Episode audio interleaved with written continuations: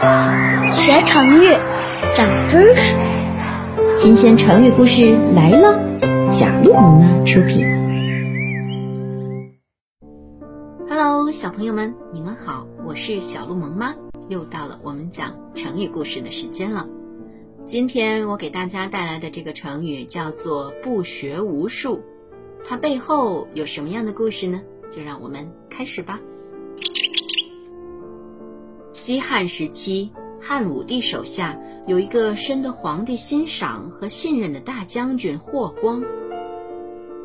汉武帝临死前，把小皇子刘弗陵，也就是后来的汉昭帝，托付给了霍光。汉武帝还告诫霍光要好好的辅佐。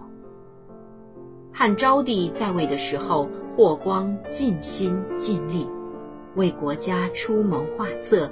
征战杀敌，可惜的是汉昭帝比较短命，没过几年他就病死了。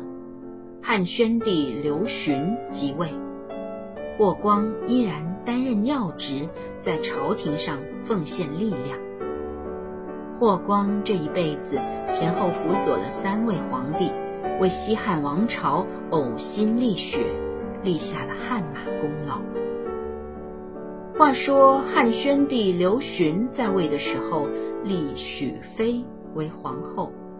霍光的夫人很想让汉宣帝娶自己的小女儿成君，立霍成君为皇后。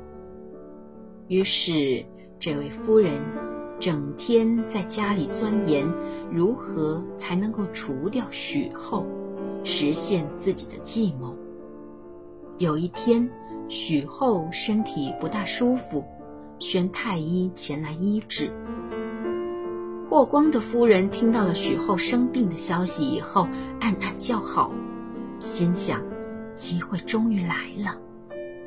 于是他买通了太医，把开给许后的治病的药换成了毒药，许后也因此丧命了。纸终于包不住火。许后被查出是因人毒害致死，这让汉宣帝大怒，下令一定要找到真凶，将他绳之以法。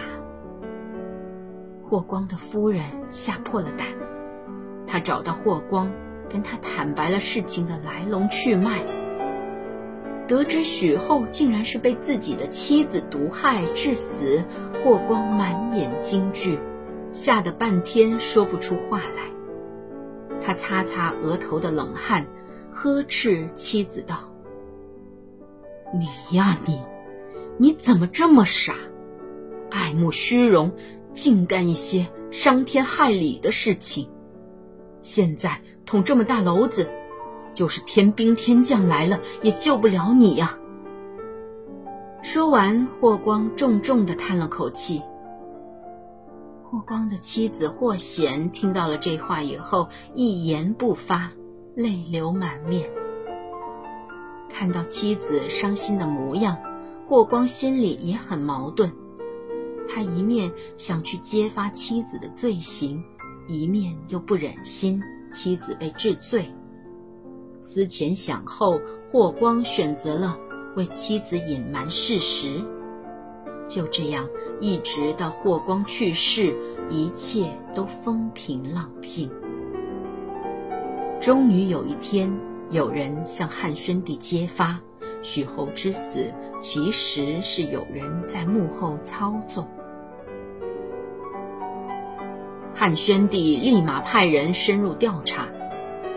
霍显听说以后，连忙召集亲信，策划谋反。不料。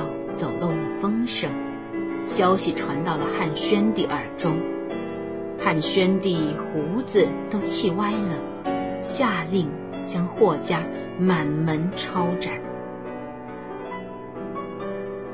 后来，东汉的史学家班固在《汉书·霍光传》中评论霍光的功过，说他不学无术，暗于大礼，意思是霍光不读书，没有学识。因而不明白关乎大局的道理。大家想想，霍光辅佐了汉朝三代国君，却不懂得顾全大局，一心包庇妻子霍显犯下的罪行，而霍显执迷不悟，越陷越深，导致霍家被满门抄斩。故事告诉我们，应当顾全大局，也应该多读书，多了解人世的道理，这样才不会只考虑自己的私利，而给家族带来恶果。现在，陆小萌，你明白了这个成语以及它背后的故事和道理吗？